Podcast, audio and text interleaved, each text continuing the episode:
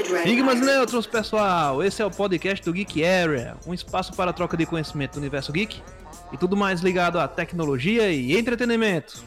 Eu sou o William Alexandre. Eu sou o Igor Max. Eu sou o Zin Carvalho. Eu sou o Marquivaldo Alas. Sim, pessoal, atendendo a milhões de pedidos, cartas, e-mails, sinais de fumaça, SMS, WhatsApp, Skype. O programa de hoje é sobre Linux. É, na edição, eu vou ver se eu consigo colocar uns aplausos. Tá bom? É, coisa boa. vamos lá, vamos lá. Falar sobre o Linux. Mundo sem corporações, tá vendo? É, Linux. agora o bicho falou forte. Colocar assim, Linux. Linux é bom. Pronto, acabou o programa. Muito obrigado. Pronto, o podcast Muito mais escuto da história. Os créditos subindo. Ok. Pronto, acabou. Quem, quem tiver o mínimo, quem tiver o mínimo de consciência e apreço à segurança dos dados, use. Pronto, essa é a única recomendação que eu faço. Eita, poxa. Especialista em segurança. O Linux pode vir a se popularizar? Eu vou deixar para Denis responder essa primeira aí. Que pergunta é essa? Se popularizar em que meio, né? Eu acho que é a primeira pergunta que a gente deve fazer. Porque se a gente for pensar em servidores, em empresas e tal, Linux já é é a realidade há muito tempo, né? Uhum. se a gente for pensar é, em dispositivos móveis, a gente também está lidando com Linux já é popular, né? Né? Então, assim, eu acho que a pergunta seria melhor assim para para o público em geral, né? Usuário final, é, para desktop, né?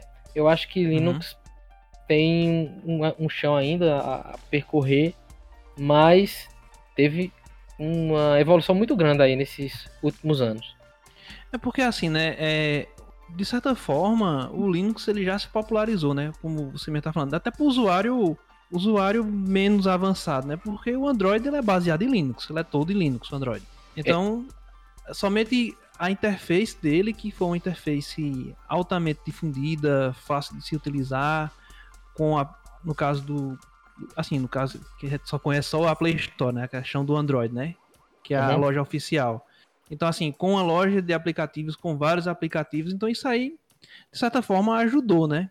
Eu fui sempre um usuário do Windows, mas há uns dois ou três meses eu, assim, eu formatei meu computador e coloquei o Linux nele, coloquei o Ubuntu, a versão 20, que não é nem a versão, assim, oficial mesmo ainda, mas tô É- bem é a satisfeito, versão assim. LTS, né? É, não é a versão oficial ainda não. É de testes ainda. Mas assim, tá super tranquilo, entendeu? E todos os aplicativos que eu tenho precisado para trabalhar tá tendo de boa. Então, assim, eu tô bem satisfeito. Não posso reclamar isso aí, não. E olha que eu não sou um usuário, um hard user do Linux, não. Eu sou um cara que tem pouco conhecimento, realmente. Tudo que vai procurar, tudo que precisa, eu tô lá no Pai Google lá, digitando e e acha as coisas que eu preciso fazer e pronto. E tá, tá, eu tô desenrolando, entendeu? Mas essa questão aqui dos usuários que coloca a tela preta, feito aqueles filmes lá. Eu acho que é, É, hacker, né? É, o hacker. Swordfish, eu fui longe agora, viu? Vixe Maria, foi mesmo, viu? Eu, eu acho que o, o fator principal, justamente para até essa mudança de interface e de acessibilidade do Linux, foi justamente o Android mesmo. Foi o que abriu a porta para a possibilidade de popularização no sentido justamente desse, de você ter um, um notebook, desktop em casa e você optar por usar o Linux para o seu dia a dia, para você usar fazer para serviço de escritório, essas coisas, né? O, o básico. E uma das dificuldades do Linux era justamente instalar aplicativo, né? Instalar software, tudo que você tinha que pegar o comando para executar os comandos, né? É, isso aí já afugentava uma porrada de gente, apesar que e já tem também alguns anos que eu sempre utilizei o Linux junto com, com o Windows, ou em partições eixo ou em máquinas virtuais. Me lembro que a primeira vez que eu usei o Linux foi num trabalho que eu fiz com o William lá na AES. Não sei se você se lembra. Que a gente instalou o, Silze. Era o Silze no tempo, a distribuição. Foi a primeira vez que eu vi que eu usei um Linux. E, e deu de boa. Aí até hoje já testei uma porrada de distros e, e, e eu, eu acaba sempre uma evolução mesmo. Hoje em dia dá para você usar para praticamente tudo. Dá sim, cara. Eu, eu admito que eu já tentei de outras vezes já migrar mesmo assim do, do Windows. Sabe aquele momento assim você tá bem enjoado mesmo assim da, da do Windows, da forma que funciona. Às vezes você vai, tem todo um cuidado pro computador também não ficar lento, né, de não lotar, mas mesmo assim, no dia a dia, é, mesmo você tendo todo o cuidado com a com, com o sistema operacional, assim, fica lento ou tal. Aí tem momento que o cara enjoa e não, eu vou vou assim radicalizar aqui, vou colocar apagar mesmo, vou colocar um Linux aqui, vou usar. Eu já tentei fazer isso umas três vezes com em, em, outro, em outros anos, né? Eu tentei é, na, na época era com aquele Slackware. Eu mudei para o uhum. Slackware, tentei bastante. Teve uma época também na época do Kurumin que era uma uma distro assim bem é, bem democrática, vou dizer assim, né? Bem legal mesmo a distribuição, fez muito sucesso. Foi a responsável por trazer um monte de usuário para é, para o Linux, mas sempre tinha as dificuldades. De escola pública, né? Eu lembro que os computadores que os governos de estado disponibilizavam para as escolas, todos vinham com o Kurumin, né? É, com o Kurumin, verdade. E, e toda vez eu olhava assim, cara, cara, não dá não. Toda vez eu ia usar e tinha uma impressora, tinha algum dispositivo que não funcionava, né? Aí eu disse, não, vou voltar pro Windows. Aí passava mais uma temporada, mas tô no, é, tô no Pop OS é, e, cara, é, é Ubuntu, né? É, é uma distro baseada em Ubuntu. Produtividade mil, velho. Assim, muito, muito bom mesmo. Gostei bastante. Eu acho assim que Efeito Dance diz aí, eu particularmente sou viciado no Windows. Se você tirar aquelas coisas, aquela barra tarefa, meu cérebro buga, literalmente. Mas eu vou dizer porque o Linux no desktop ainda não pegou. Eu acho, né? Minha humilde opinião. Se você, qualquer um da gente, certo? For para qualquer país, qualquer lugar do mundo, em qualquer idioma que você imaginar aí, você vai saber mexer no Windows. Por causa da, da, do padrão que ele tem. Aquela, aquela bandeirinha, você sabe que é o botão iniciar. Aí você vai lá, você vê o ícone lá do Chrome, você sabe que tá lá. Você sabe no painel de controle, entendeu? Sabe configurar a rede. Então eu acho que é isso que ganhou o usuário no mundo todo. Já no Linux, não tem esse padrão, entendeu? Cada versão é diferente, embora que você pode para a linha de comando, né? Mas a gente tá falando de usuário final. Então eu acho que essa é uma das grandes dificuldades que eu acho que o Linux tem essa interface gráfica. É algo que fosse, sei lá, padrão para todos. Linux. Olha, vai, vir, da versão... vai, vir, vai virar fla-flu essa conversa aqui, porque eu tenho uma visão diferente. Mas fala aí, fala aí. Windows ainda é a praticidade. Assim, qualquer leigo que sabe ler um bom português, ele consegue desenrolar as coisas no Windows, porque também tem uma cor do Windows que o Linux ainda não chegou disso, é que ela é muito auto-explicado, né? É muito auto-explicado. Você vai lá no painel, como você estava falando, painel de controle, você vai lá no painel de controle, ele tem lá tudo subdividido, direitinho, quer instalar em pessoa tudo mais, você quer tudo que você faz, você consegue. Apesar de que, apesar de que a maioria dos usuários não consegue nem instalar uma impressora. Mesmo sendo tudo em português e auto-explicado. Sim, se você pegar o Windows 98 até hoje, você pode ver que os conceitos básicos são os mesmos. Então, são de geração em geração passado isso. Já o Linux não tem esses conceitos. Assim, eu tô falando do ambiente gráfico, entendeu? Não tem. Eu acredito que não tem, eu posso estar errado. Embora que eu vou compartilhar da minha experiência com, tipo, o Williams falou aí, né? Que tá usando a versão do Ubuntu. Eu que desenvolvo, comecei a adotar é, o Linux, não como meu, minha plataforma principal mas meu ambiente de desenvolvimento ser Linux. E, particularmente, eu tive uma surpresa, porque acho que todo mundo que me conhece aí alguns anos atrás, eu preferia morrer para botar a mão numa linha de código de Linux. Eu até tinha um, um, um apelido, não era William, que era o fanboy da Microsoft. Daniel, se tiver ouvindo aí, vai saber disso. Que eu defendia a ferro e fogo. Mas mesmo, quando eu vi que a Microsoft é, veio com o WSL, Aí eu digo, rapaz, tem alguma coisa acontecendo. Então, então eu tenho que aprender. E quando você é feito dentro, fala, você vai para servidor estrutura, não tem para onde correr. É Linux, ponto final. É o melhor Cara, sistema olha... operacional para mim, para infraestrutura, é. é Linux. Para usuário, é eu ainda tenho minhas barreiras.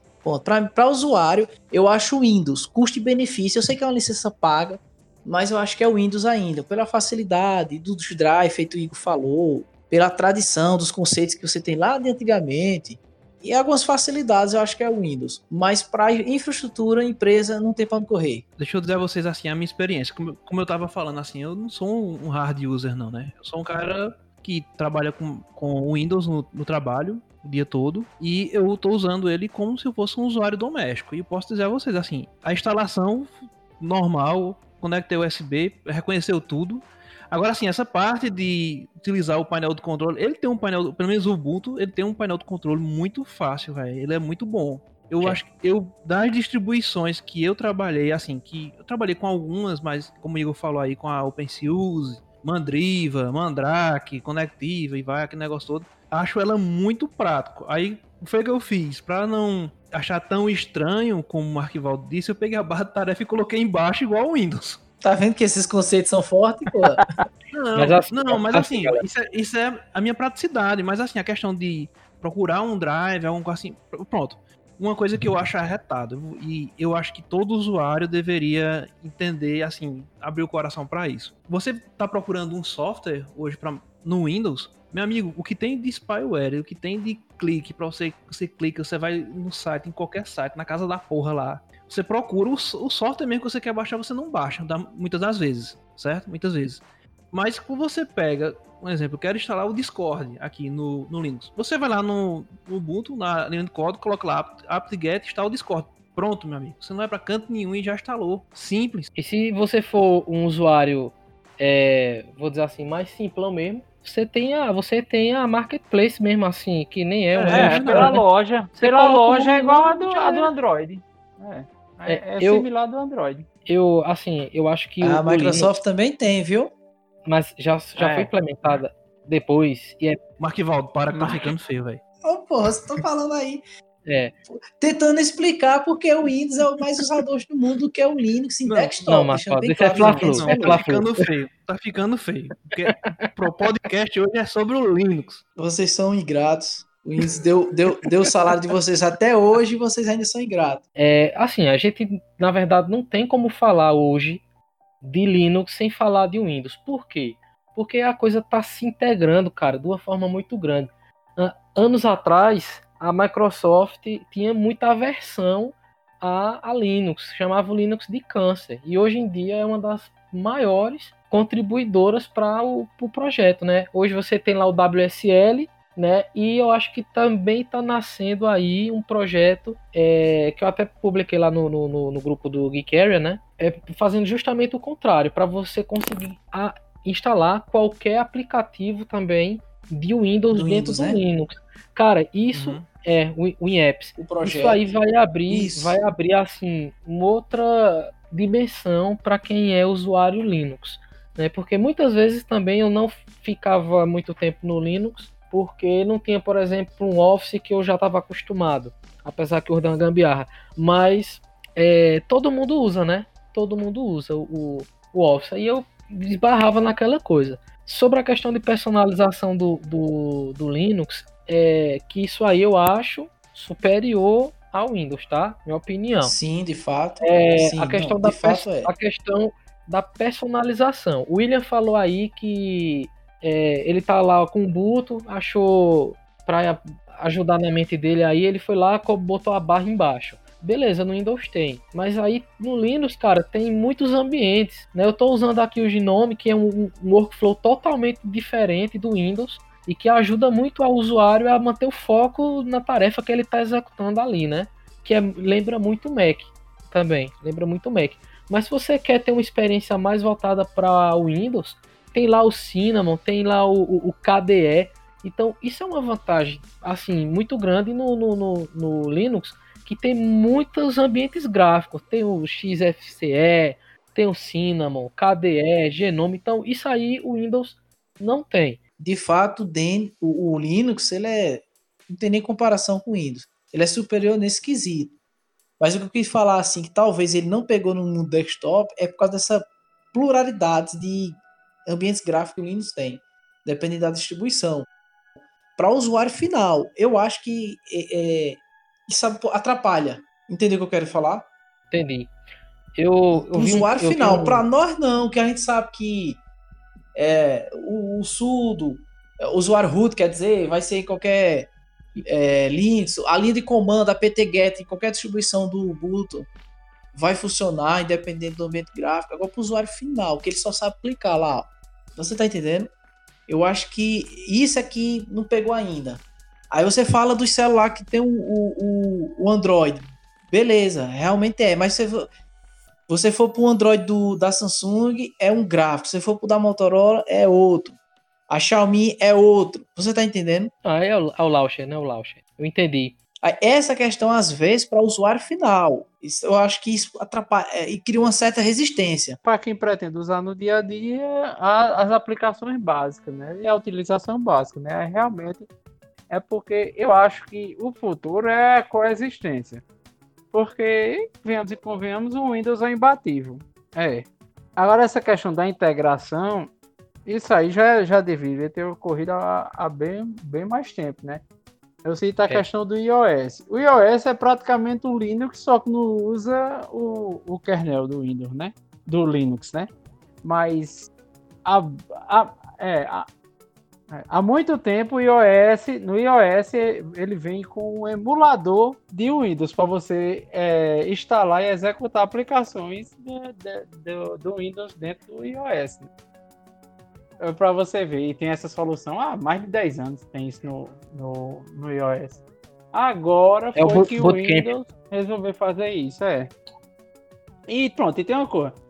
Para quem, quem compra, para quem compra um Mac, é, para quem compra um Mac só, só por causa daquela da maçãzinha e tem dificuldade de usar o sistema operacional que é horrível, o iOS, é, não teria problema nenhum em usar um, um Linux. Tá vendo? Qualquer distribuição mais recente do Linux é muito mais prática e muito mais efetiva do que, do que qualquer iOS. É assim, é, eu acho que é também uma questão do costume mesmo. E a, a dominância da Microsoft vai justamente pela praticidade, que é o que o Linux está se tornando hoje em dia, bem mais prático. A questão de, de, de, ter a loja de aplicativo, de ter a loja de aplicativo, você pode pesquisar pela descrição do aplicativo. Tipo, é, é, editor de imagem. Aí ele mostra lá várias, várias opções de editor de imagem. Isso aí é para praticidade, para adquirir o usuário comum, isso é, um, é um ótimo meio de, de se é, Eu não sei se foi um, um caso. E Max, eu não sei se foi um caso isolado que eu vi aí é, em outro país que quando se tratava de computador de, de, por exemplo, público, aí tinha lá um tinha lá um, um, um, Windows, né? Mas quando se tratava de um computador mais doméstico, o pessoal assim tinha uma adesão muito grande para macOS, né?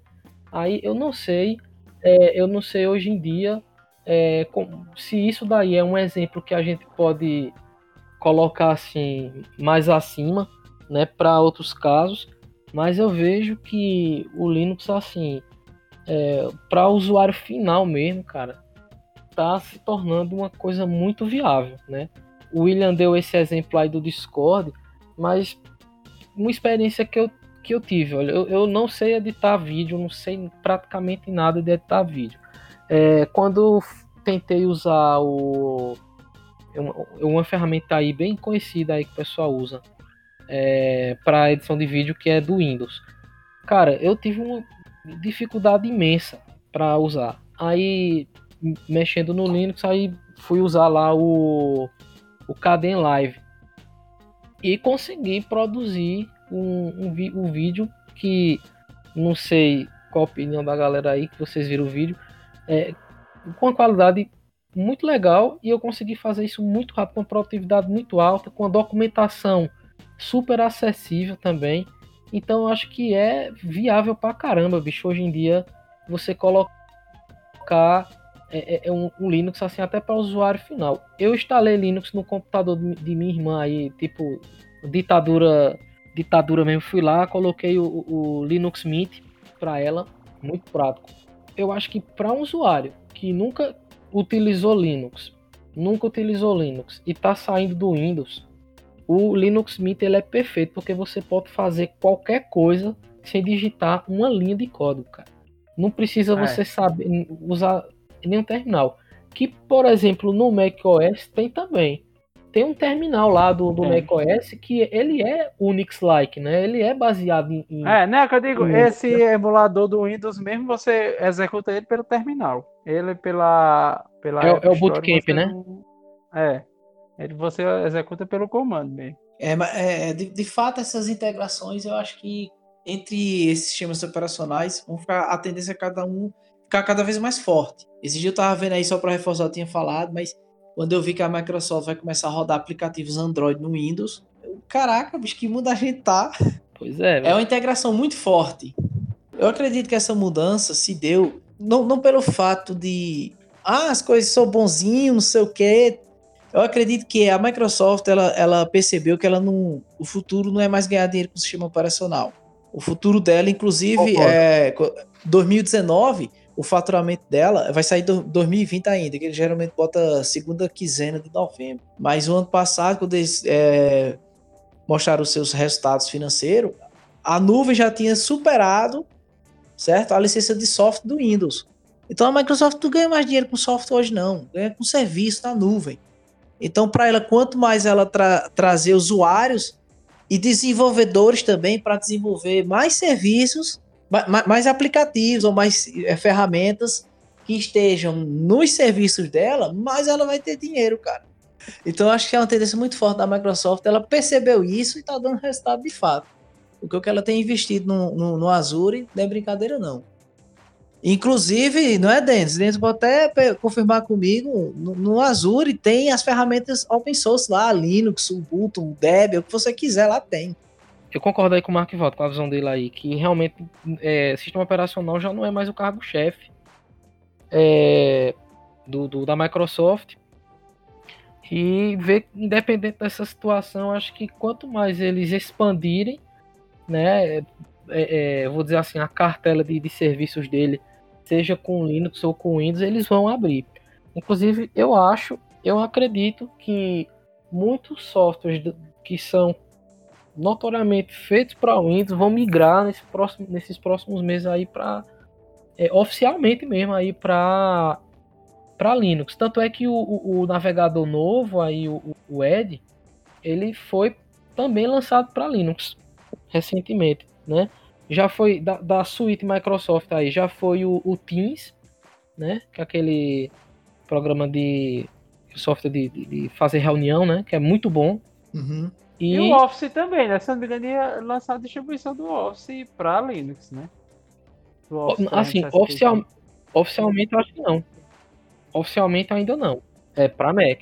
Embora que eu acho que não é tão difícil eles migrarem para o Linux, porque já existe o Office lá no aplicativo, na Play Store do Google, né? Que você instala no Android. É, não é isso mesmo, no Android, no, no iOS também tem, porque o Office 365 foca justamente a assinatura, né? Você É, uhum. assina o serviço, você ganha um tera do, do, do OneDrive, mais a assinatura por um ano do Office, né? É, porque você pode instalar o, suite, o Office no, no Android. É, aí tem assim, tem um lado bom, né? Do. é, toda essa situação que tá ocorrendo, mas também tem um lado aí que é negativo e preocupante. Que um dos carros-chefes do Hum. Linux era a dificuldade aí de você pegar, por exemplo, um, um- pegar vírus e tal. E eu acho que com essa mudança drástica aí de vários usuários usando e tal, eu acho que vai surgir uma enxurrada também de vírus e de falhas de, de, fa- de, De fato.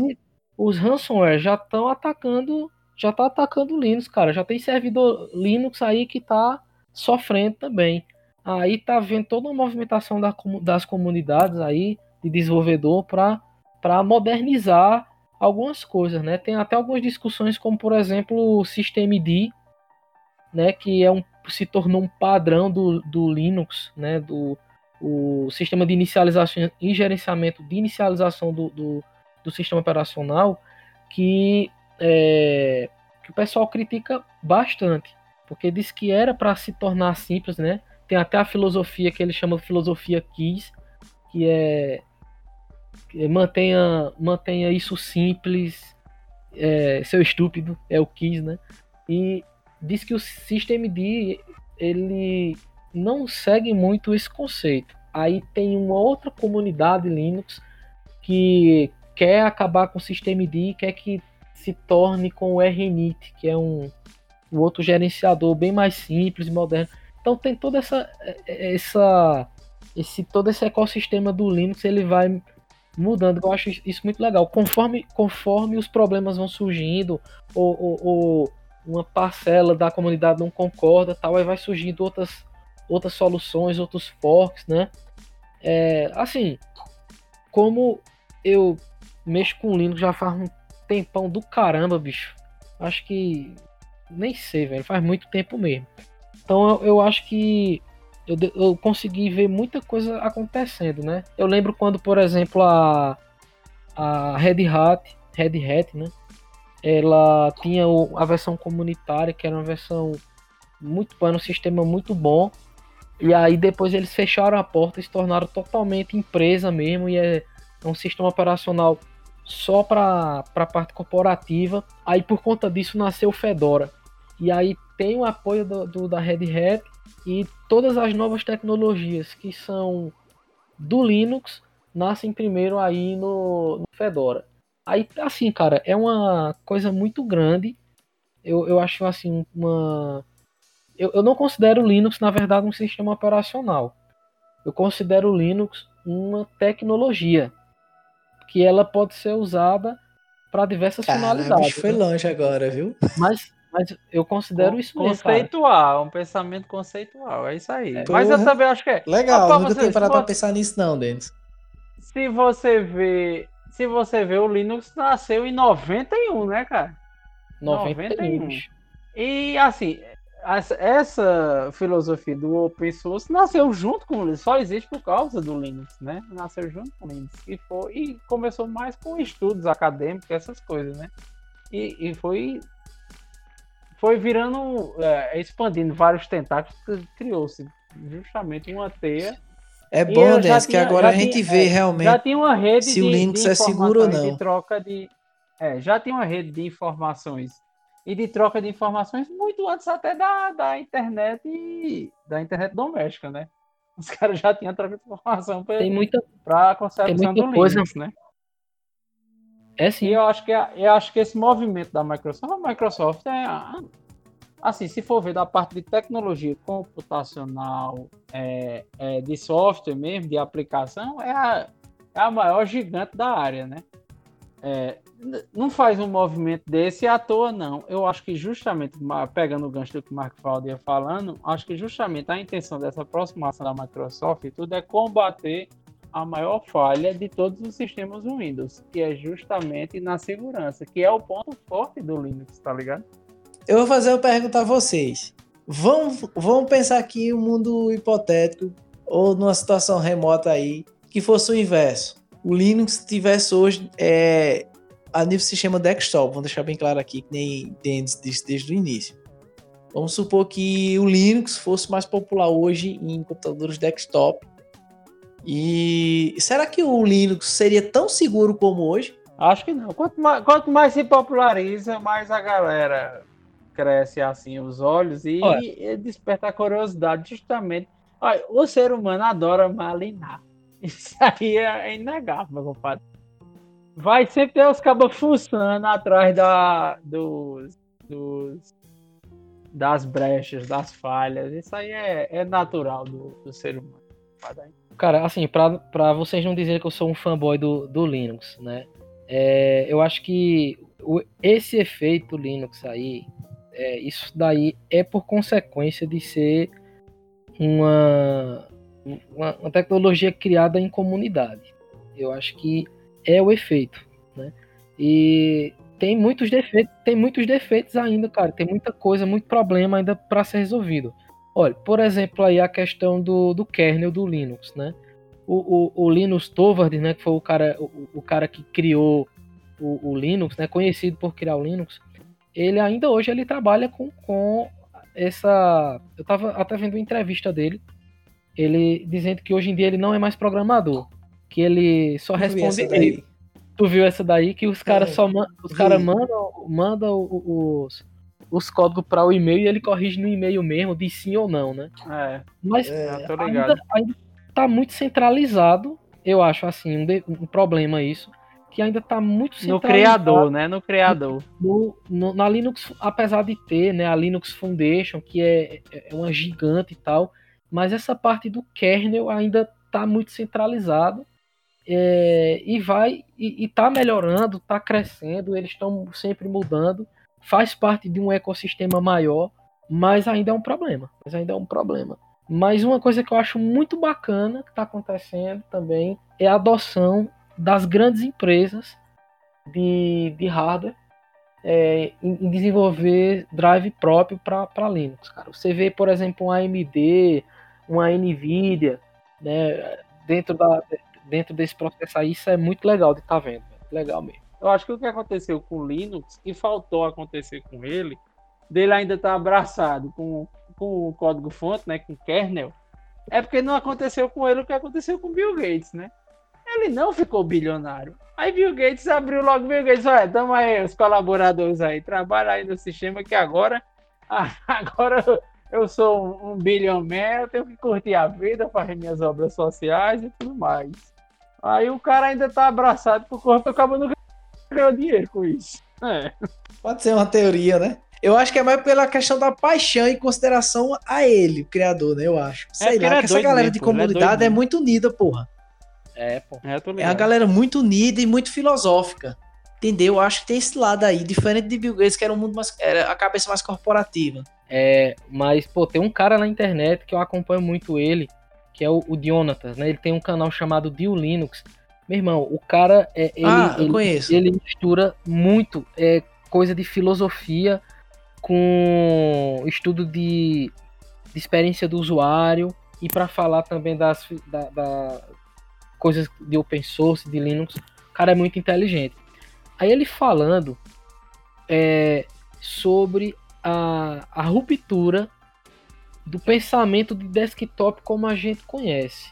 Né? Aí ele falou um pouco sobre experiência de, de usuário e falou que é, fez algumas críticas ao ambiente Windows, fez umas críticas ao ambiente Linux, mas dá para ver que realmente é assim, quanto mais disruptivo for é, a questão da criação de uma elaboração do ambiente gráfico é, para o, o, o usuário, pensando naquilo que ele deve, para que, que isso ali foi feito de fato, para, vou dizer assim, o formato que a tela foi criada para focar naquilo que o usuário deve usar, e não nas múltiplas formas de utilizar. não sei se vocês estão é, acompanhando o que eu tô querendo dizer aqui. na profundidade. Certo, continue aí pra gente ver se a gente entende. É, ele falando sobre essa parte de, de criação do ambiente gráfico é, e falando que quanto mais disruptivo for, né, fo, vo, é, focando a criação do ambiente naquilo que o usuário deve utilizar, o que ele vai fazer, qual é a tarefa que ele vai fazer e não na, nas diversas possibilidades que ele tem de, de utilizar o computador para várias coisas ao mesmo tempo, melhor. Aí você vê é, já a visão da, da Apple também em cima disso. Hum. É, não sei se vocês viram aí a, a notícia que a Apple vai adotar agora processadores ARM, né? Que eles uhum. é, faz parte da arquitetura RISC, que é outra arquitetura que é diferente da, da x86, né? Que é uma arquitetura de Sim. computador normal. E isso vai mudar também a forma que os aplicativos vão rodar. A questão do, do multitarefa, toda essa parte aí vai mudar. Então eu acho que o Linux também ele está mais próximo já dessa realidade, é, se tratando de ambiente genome, né? que está é. tá mais próximo dessa realidade onde o usuário deve se focar mais na, na tarefa que ele quer fazer. Por exemplo, você está ali focado em desenvolver um aplicativo, você está ali com o seu, a sua ideia aberta ali na tela e sem nenhuma outra coisa ali lhe atrapalhando.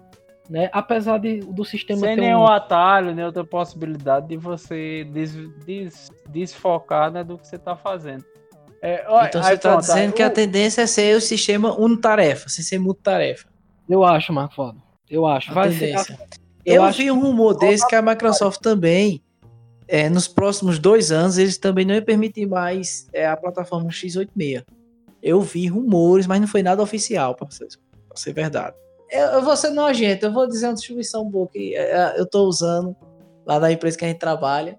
Eu tô achando até bonitinha, danada, rapaz. É o, é o Button. Eu uso um boot, eu uso um boot também. Mas assim, quer mais, quer mais acessível, assim, mais, mais simplesinho, é o, o Mint mesmo. Eu acho que eu vou dizer que nem o William. Eu acho que o Button é o Mobral de quem quer aprender Linux.